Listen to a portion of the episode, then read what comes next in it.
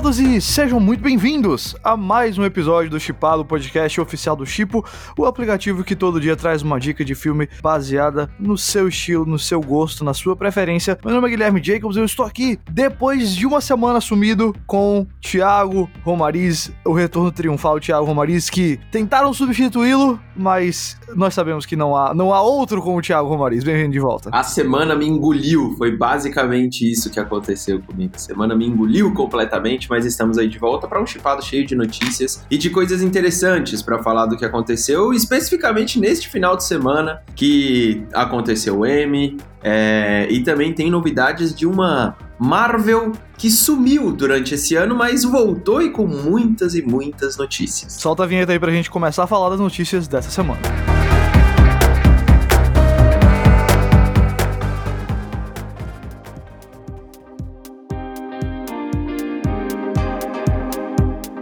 Primeira notícia, na verdade, é uma coleçãozinha de notícias, porque, como você bem falou, Thiago Romariz, parece que a máquina, a fábrica da Marvel voltou a funcionar depois aí de um período em hiato na pandemia. E a gente tem algumas notícias em relação à Marvel, mas dessa vez todas voltadas pro Disney Plus, para as séries da Marvel no Disney Plus. Você quer começar por qual delas? Que você tá vendo aqui a volta, qual delas você quer falar primeiro? Cara, eu acho que vamos, vamos falar da Tatiana Maslany, né, que ela é ela escalada para a She-Hulk, né, que é uma personagem se, se, o, se quando escalaram, né? Se quando fizeram Guardiões da Galáxia já era desconhecido, se quando colocaram Robert Downey Jr. para ser o Homem de Ferro, o Homem de Ferro também era meio desconhecido. Imagine isso, né? Hoje falar um negócio desse. Cara, She-Hulk é mais desconhecida ainda. Eu acho que deve ter que olha assim a imagem e fala: Meu Deus, isso é uma piada, né? Deve, deve imaginar isso. Mas não é, né? A She-Hulk de fato existe, ela é uma personagem importante é, nos quadrinhos da Marvel em diversas histórias. E agora a Tatiana Maslany, que foi muito conhecida por Orphan Black, né, por fazer é, vários personagens é, diferentes, mas a mesma pessoa, vários clones, né? É, ela foi escalada aí para ser a protagonista dessa série que deve começar a ser filmada no ano que vem e tem previsão de estrear em 2022. Certo. É a Disney Plus realmente entrando com, com tudo em nomes muito grandes, especialmente a Tatiana Maslany na televisão, né? A Jessica Gal vai ser a criadora da série é, no, no, Disney Plus. E é, é, a Jennifer Walters, se eu não me engano, o nome da personagem. Que é. Acho que aqui no Brasil, inclusive, traduzem pra Mulher Hulk, mas vai ser She-Hulk o nome da série. Não sei se vai, vão adaptar também. Cara, eu gostei muito porque eu acho que a Tatiana Maslany é uma, uma. Primeiro que ela é uma atriz incrível. Primeiro que, assim, começa daí. Quem viu Orphan Black sabe porque a versatilidade dela e o, o alcance dela para interpretar papéis diferentes é incrível. E, assim, ela merecia ter sido indicada mais vezes a prêmios do que foi. Ela quase chegou no mainstream numa época que foi quando saiu Rogue One, na verdade antes, porque a batalha pelo papel principal da Jean Erso ficou entre ela e a Felicity Jones, mas ela acabou não sendo escalada. Então, agora é, é a, a grande chegada dela, então, a, uma, a um universo mainstream, a uma coisa grande. Porque, beleza, você falou aí, é, é verdade, a She-Hulk não é conhecida, mas a gente sabe que quando essa série sair no Disney Plus, vai ter toda a máquina de marketing da Marvel e da Disney por trás. Eu tenho certeza que vai ser algo de bastante audiência. E eu tô muito feliz que ela vai ter essa chance agora de, de bombar. Deixa eu só adicionar uma coisa que eu acho que a galera que tá ouvindo pra saber sobre o que é a She-Hulk. Ah, tá bom, pode falar. Ela, só rapidinho, assim, ela é a. O alter ego dela é a Jennifer Walters, né? Ela é advogada. E ela. Como é que ela como é que ela vira o Hulk, né? Como é que ela vira um, um, um super-herói?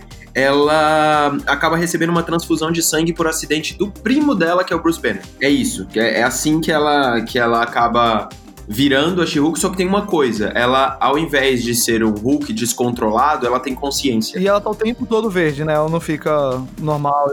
Exatamente. Então ela é ela é o Hulk inteligente, né? E permanente, obviamente. Então ela fica verde, ela é super forte e tudo mais, mas ela é daquele jeito. Você acha que nós vamos ver Bruce Banner no filme? No, na série? Com certeza. Tenho a menor dúvida. Tenho a menor dúvida que ele vai aparecer. E, e que bom, né? Porque o Mark Ruffalo merece aparecer mais do que só como Hulk. Cara, eu tava. Nossa, eu tava assistindo ontem Zodíaco do David Fincher, ele atuando lá, e falei, nossa, como, como eu gosto do Mark Ruffalo, porque eu queria mais do Mark Ruffalo. Ele não, ele não merece ser um personagem secundário em filmes de outros personagens, ele merece mais.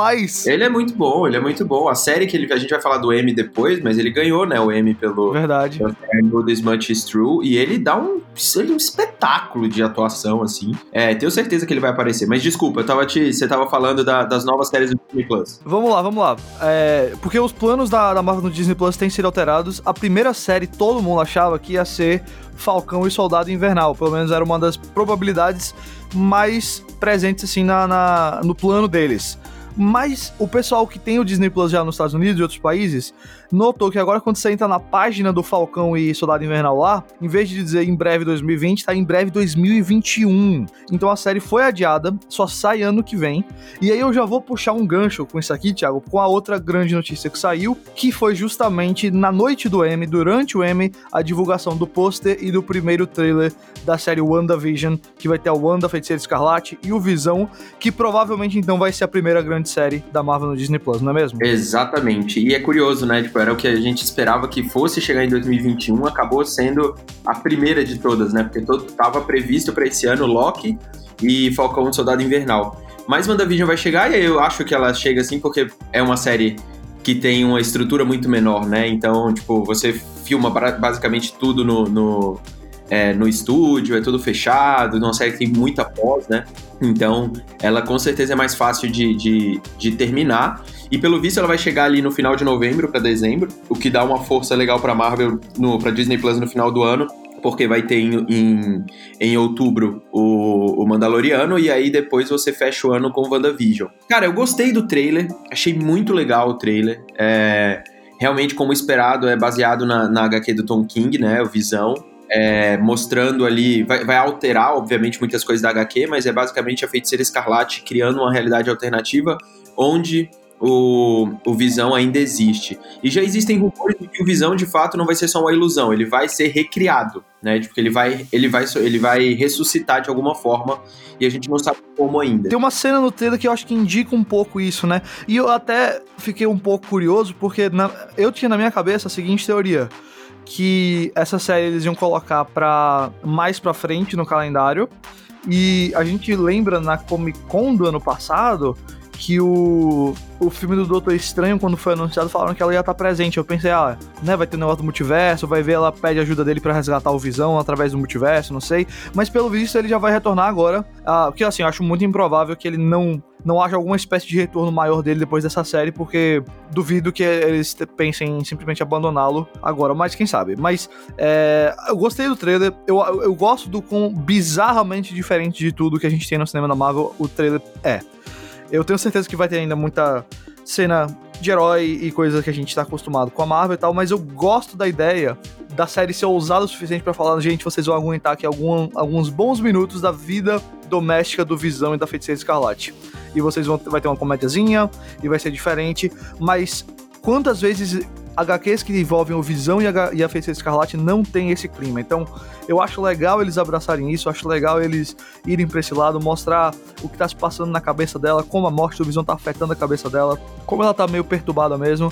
E aí, também destacando mais uma coisa que eu acho que os filmes não fazem tanto, que são os poderes dela. O poder dela de alterar a realidade, de criar a realidade. Porque no filme a gente sabe que os poderes dela são muito mais telecinese, uns raios saem na mão, coisa assim. E o quem conhece a personagem sabe que vai muito além. Então acho que vai ser uma espécie de. É, agora a gente vai ver o poder que de fato fez ela, fez ela ficar famosa nos quadrinhos, né? Isso. Eu acho que vai ser uma coisa do tipo. A morte dele fez ela acordar os poderes, sabe? E agora, pá, tá aí pra valer. Isso. E tem tudo para também ela ganhar uma importância muito grande nessas novas fases da Marvel, né? Na fase 4, na fase 5, com o Doutor Estranho, com o multiverso e tudo mais. Então, assim, tem muito espaço, cara. Eu tô, eu tô super curioso porque, assim, é o, é o, o grande desafio do, do Kevin Feige foi encerrar a saga do infinito. E isso é, é para mim, é um dos maiores feitos de um produtor em Hollywood o que ele fez. Assim. Uhum. E agora ele vai ter que juntar as duas mídias de um jeito que ainda não conseguiram fazer. Toda a orquestra que ele comandou no cinema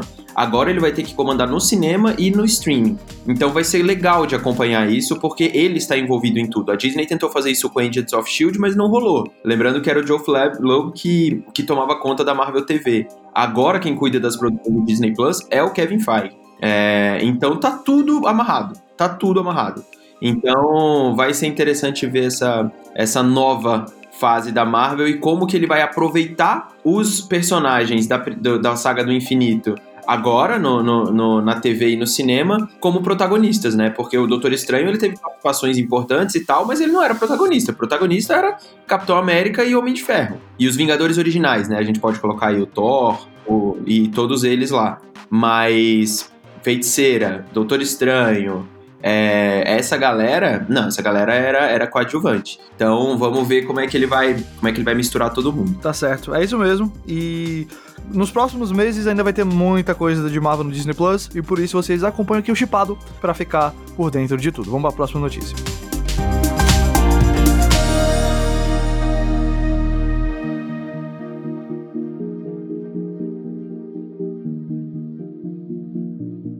E a próxima notícia, meu cara, é falando sobre as premiações. Vamos entrar agora numa parte de premiações é, aqui no Chipado. Vamos falar sobre a Netflix. A Netflix, agora neste final de semana, segundo a Variety, já está num planejamento para investir em uma campanha para o ator Delroy Lindo, que faz o Destacamento Blood, no filme do Spike Lee, que estreou no começo de junho, para ele concorrer à categoria de melhor ator é, no Oscar de 2021. E aí a gente já começa a ver as movimentações de fato é, de Hollywood para a temporada de premiação, né? Porque a gente teve o Festival de Toronto acontecendo aí nesse é, durante essa última semana. Teve inclusive é, o filme da Chloe Zhao. É, o Nomadland, tá muito elogiado. Exato, que tem a Frances McDormand como, como protagonista. E é o filme que provavelmente vai chegar aí como como um dos favoritos já, né? Porque é o filme que levou o prêmio do público em Toronto e esse filme sempre tá entre os indicados do, é. do Oscar, pelo menos entre os indicados. E aí a gente tem a Netflix escolhendo o da Roy Lindo para isso. E, cara, é meio. É, é, quando eu assisti ao filme, eu falei, é isso aqui vai, no mínimo, ganhar uma campanha. E ele tem. E eu acho que não vai ser só ele, não. Eu acho que o próprio destacamento Blood vai também. É um filme que fala bastante do momento atual, apesar de falar sobre a guerra do Vietnã, ele fala sobre segregação racial e tudo mais. Então, se a Netflix não teve um desempenho incrível no Emmy, como esperado, né? É, eu acho que, a, que no Oscar a história vai ser um pouco diferente. É, então, eu acho que a Netflix tem muito potencial para estar presente como nunca, até pela falta de outros filmes no, no, no, circuito por conta da pandemia. Mas a Netflix tem muito potencial, especialmente porque assim como ano passado, ela tá trazendo filmes de diretores que a academia dificilmente vai conseguir é, ignorar. Um Spike Lee em 2020 não é um cara que você ignora. Um David Fincher em 2020 não é um cara que você ignora. E o, o Spike Lee, assim, eu vejo o destacamento Blood com.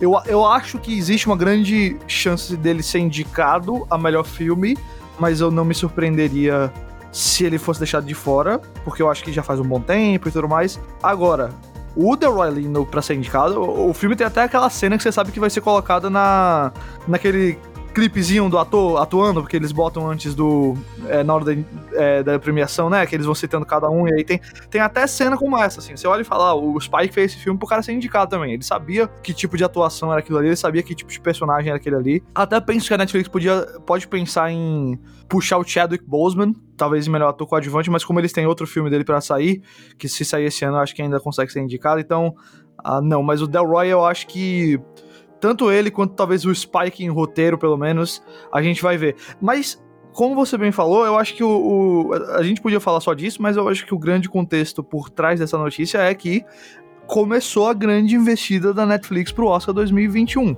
Porque eles têm esse filme, eles têm o filme novo do Finch, que a gente comentou recentemente aqui, o Mank. A gente tem o Set de Chicago, que estreia já já, do Aaron Sorkin. A gente já teve o filme do Kaufman, que vai vir forte para roteiro adaptado vai ser uma presença muito grande da Netflix no Oscar 2021, não só porque vai ter, ter a questão da pandemia, isso obviamente reforça, mas também porque agora eles estão. Agora não, né? Já, já de algum tempo atrás, mas eles estão se tornando impossíveis de ignorar no sentido de com quem eles trabalham, que tipo de filme eles lançam, quem tá lançando o filme lá. E já que teve estúdio, por exemplo, como a Paramount, que começou a vender os filmes que iam lançar, a Netflix foi lá e pegou, como foi o caso do, do Set Chicago. E a gente viu recentemente, agora nessa temporada de festivais, uh, o que a Netflix começou a, adquirir também. Filmes que eles vão poder lançar esse ano e ano que vem, e vão ser filmes de competir. Por exemplo, o Sam Levinson, que é o criador de Euphoria, né, acabou de ganhar a melhor atriz dramática lá no, no Emmy Zendaya, ele produziu, escreveu e dirigiu um filme inteiramente durante a quarentena. Foi um filme com dois atores só, é o John David Washington de Tenet e de Infiltrado na Clã e a Zendaya também. O filme chama Malcolm e Marie. Ele foi super elogiado agora no circuito de festivais virtuais que rolou e a Netflix foi lá e pagou 30 milhões por ele. Então, não tem como fugir. A estratégia da Netflix agora é ser premiado, está constantemente premiações no sentido de filmes. É, não tem como ignorar mais eles e eu tô muito curioso para ver a academia que historicamente não gosta muito de serviços de streaming, tendo um ano onde os assuntos são de racismo, tendo um ano onde Vai ter um filme sobre o que a academia mais gosta, que é um filme sobre cinema, no caso do Mank. Tendo produções como essa do Malcolm e Marie, que vão ser com os grandes atores da atualidade, que vão ser sobre. que vão estar presentes no contexto da pandemia. Não dá para ignorar. Mesmo você não gostando da Netflix, é o caso da academia, não dá para ignorar. Eu quero ver em quantas estatuetas isso vai é, resultar pra Netflix.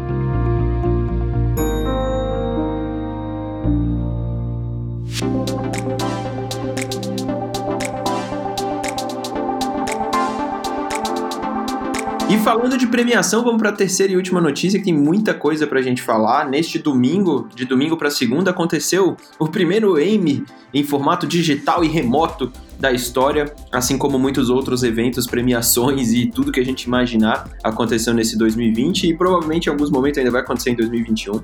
A gente teve a premiação dos melhores da televisão é, barra streaming é, no mundo aí do entretenimento e algumas séries se destacaram, né? Do, tipo, dá para dizer que a gente teve a concentração aí de, de prêmios em duas séries principais e depois em algumas minisséries. Eu acho que Succession, né, que é a, a, a série, o drama da HBO, que ganhou, já tinha uma, já tinha, já tinha chamado a atenção na primeira temporada, mas na segunda temporada foi onde o negócio explodiu de fato.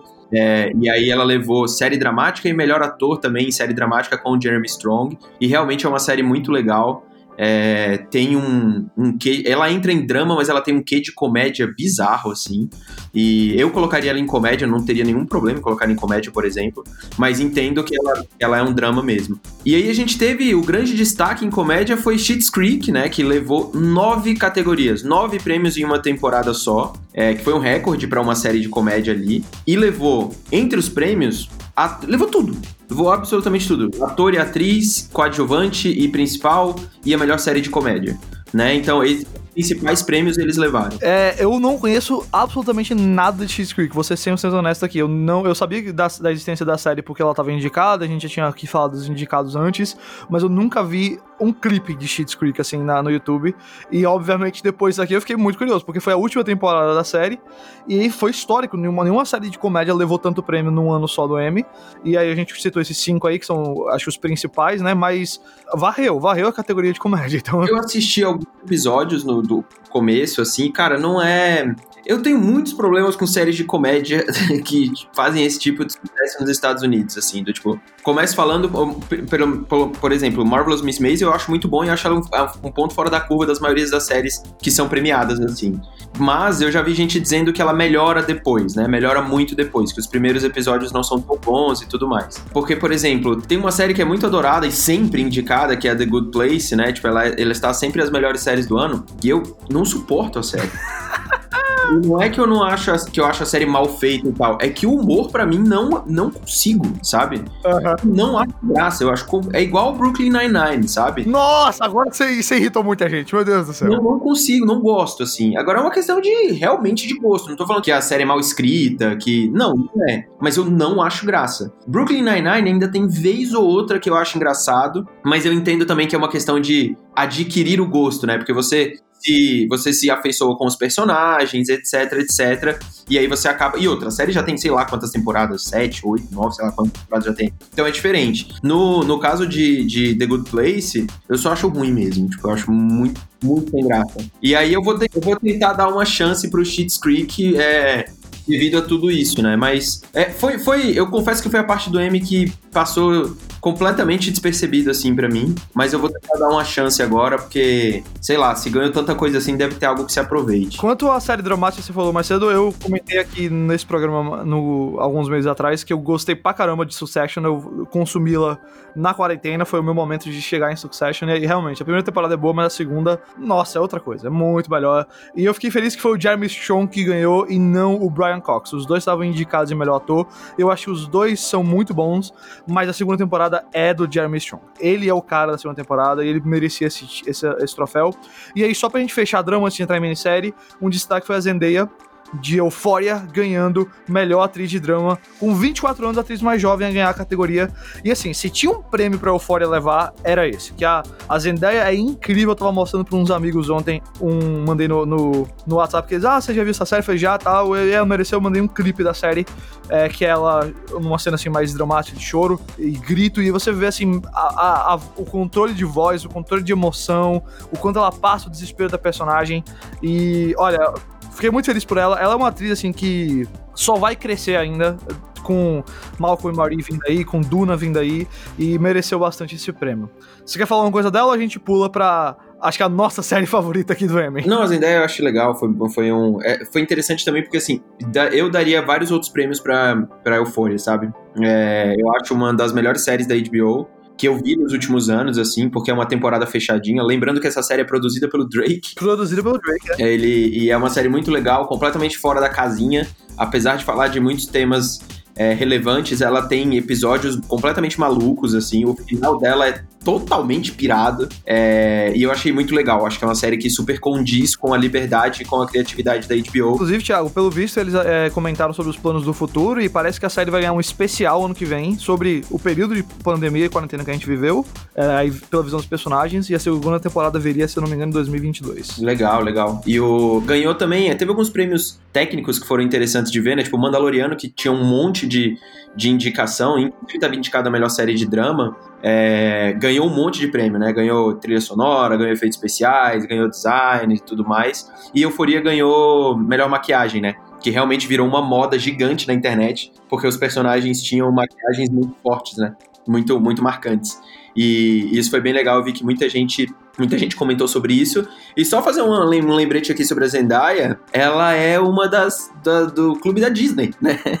Ela, ela começou a carreira, assim como Justin Timberlake e vários outros, ela começou a carreira na Disney. Ela era uma das, uma das criancinhas lá da Disney. E agora, com 24 anos, ela começa a se emancipar muito bem aí. Ela faz também o Homem-Aranha e ela é uma, uma pessoa para ficar muito de olho, porque é uma, ela tem um carisma impressionante é, e ela é muito, muito talentosa. Mas vamos lá. Não duvido dela se tornar a maior atriz do mundo, mas sim, vamos lá pra a minissérie. É, a série que é Watchmen, que ganhou melhor atriz com a Regina King. Novamente, né? A Regina King ganhou um Oscar, eu acho que tem dois anos, e ela ganhou agora um Emmy de novo novo. É, é, cara, essa mulher é um, é um fenômeno, assim, né? Tipo, ela faz só coisa boa, ela faz nada ruim. Se você vê o nome da Regina King, eu acho que você tem que parar. Até se ela fizer Brooklyn Nine-Nine, eu vou parar e assistir, assim. Meu Deus!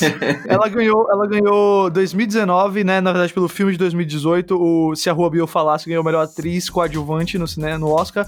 E agora leva o Emmy de melhor atriz em minissérie. Ela protagoniza Watchmen. E olha, ela é inacreditável na série. E se ela não ganhasse isso aqui, haveria Como, né, cara? Tipo, com todo respeito a todo mundo que tava lá. A Kate Blanchett tava também, né? É, mas tem um ano que você olha e fala ah, o ano é dela. E aí é o ano da, da região. E, e, e, assim, é o conjunto da obra, né? Porque a série é inacreditável. Damon Lindelof ganhou também. Eu não tinha o que fazer, cara. Essa série é, ela é a série, assim, é aquilo. Ela, ela, é, e o, só pra falar que o Yaya Abdul-Mateen segundo, ganhou, ganhou como melhor ator coadjuvante minissérie, ele que faz o Dr. Manhattan no, no é, em Watchmen. Cara, Watchmen é a série que é o projeto certo para dar merda sabe? Do tipo, você olha o projeto e fala, mano, não faz isso, sabe? Não mexe nessa HQ. Ah, eles vão fazer uma sequência. Mano, não faz, cara. Não, não. Sabe, já tentaram fazer os quadrinhos e muita gente criticou o Before Watchmen. O próprio filme do Zack Snyder não é unanimidade. É, é complicado, é, é a maior, talvez a maior obra, entre aspas, de quadrinho adulto, vamos dizer assim, né? É, da história do, do da, da, literatura, da humanidade. É, e, cara, o Lindelof, que é um cara já controverso, vamos dizer assim, tem muita gente que gosta e não gosta dele. Eu acho que ele fez é, já fez ótimos trabalhos e deu outras escorregadas. Para mim, ele se sal... ele, ele fez um trabalho aqui que é primoroso. Eu acho que apesar da, das polêmicas se ele é, é, um bom criador de séries ou não, e para mim depois de The Leftovers já tinha sido respondido, mas eu acho que agora ele tá solidificado de um jeito assim que ninguém toca, sabe? Tipo, o respeito que ele vai ter agora não é não tem mais como ser abalado, não sei que ele faça muita porcaria em sequência. Então, uh, eu, só para destacar, né, o Yaya Abdul Matin 2, segundo, eu já comentei aqui antes, esse cara vai ser um dos maiores atores do mundo, se preparem, ele tá só pra subir, ele vai estar tá no set de Chicago agora, ele vai ser o Candyman novo do Jordan Peele, produzido por Jordan Peele, e ele vai estar tá em Matrix 4, olho nesse cara. Ele é muito bom, ele é muito bom. E só pra também um destaque, você sabe que quem faz a ótima trilha sonora do, de Watchmen é o Trent Reznor e o Atticus Ross, que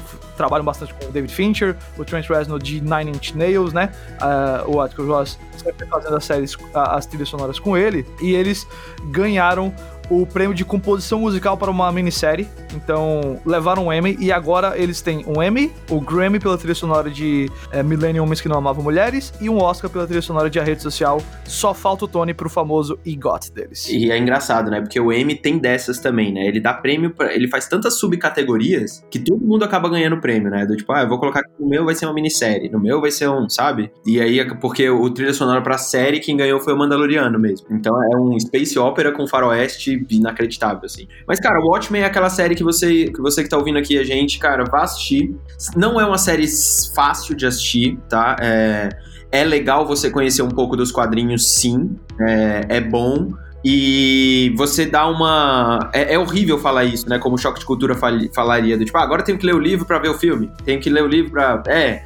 Se você puder, sim. Se não, tem um milhão de resumos na internet. É, ou se não, eu, eu, eu sugiro às pessoas, se você não tiver realmente disposição ou como ler o quadrinho, vê o filme e depois pesquisa as diferenças e vê o, como é que é o HQ, dá uma pesquisada, e aí você tem uma noção do mundo de Watchmen e aí você vê a série.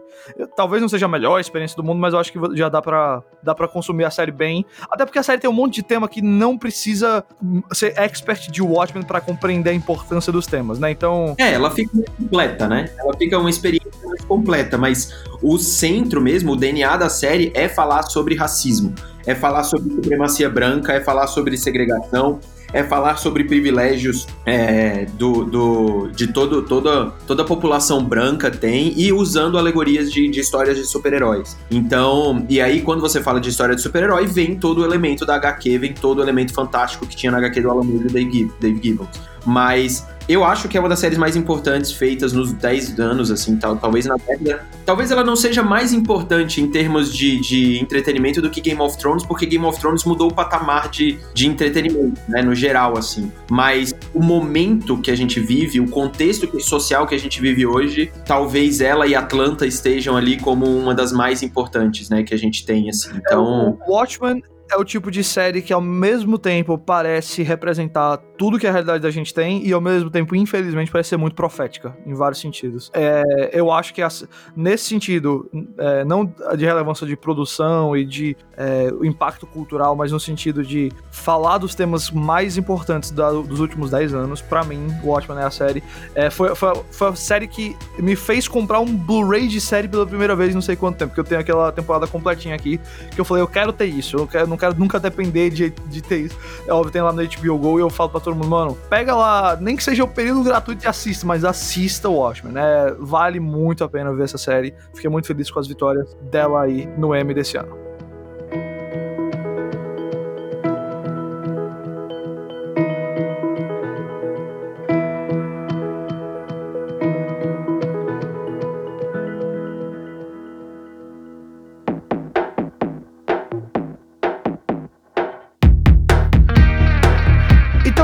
Por hoje o chipado dessa semana. Tiago Romariz, faz tempo que você não aparece. Você viu alguma coisa por, por esses dias que vale a pena aqui recomendar? Algum filme, alguma série que você queira destacar? Cara, eu vi O Diabo de Cada Dia, que tá na Netflix. né, o filme do Antônio Campos com Tom Holland e o Robert Pattinson. É um filme legal, gostei bastante, assim, achei divertido. Tem ali suas afetações de vez em quando, por uma, por uma narração em off aqui, alguma coisinha ali que podia ser tirada aqui, mas Gostei muito, principalmente por causa das atuações. É um filme muito que segura muito pelos atores que tem. Robert Pattinson dando show mais uma vez e o Tom Holland manda muito bem também. Fica aí a dica se você não assistiu ainda. E eu vou recomendar aqui um filme que eu acredito que a maioria do pessoal aqui já viu, mas que se você não viu ainda vale a pena. Porque é, recentemente saiu Estou Pensando em Acabar com Tudo do Charlie Kaufman na Netflix. Eu fui assistir, para mim, o melhor filme que envolve o Charlie Kaufman, que é o Brilho Eterno de uma Mente Sem Lembranças. Fui assistir. É ah, tá, onde é que tá? Tá na Amazon Prime agora. Se você nunca assistiu, eu acho que aproveita agora, assiste esse. Depois você vai lá pro Super Senna acabar com tudo, mas eu acho que esse é o melhor roteiro dele, é um baita de um filme e reassistir e foi uma experiência muito, muito, muito boa. Então fica essas dicas. A gente encerra convidando vocês a assinarem aqui o Chipado.